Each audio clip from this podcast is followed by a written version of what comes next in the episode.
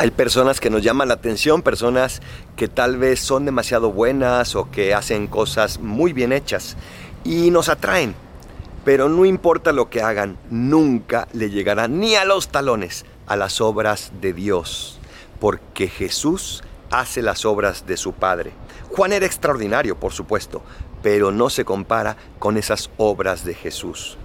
¿Hace cuánto que no vas a comulgar? ¿Hace cuánto que no vas a confesarte? Ahí están las obras de Jesús hoy en día. Ahí es donde suceden los verdaderos milagros.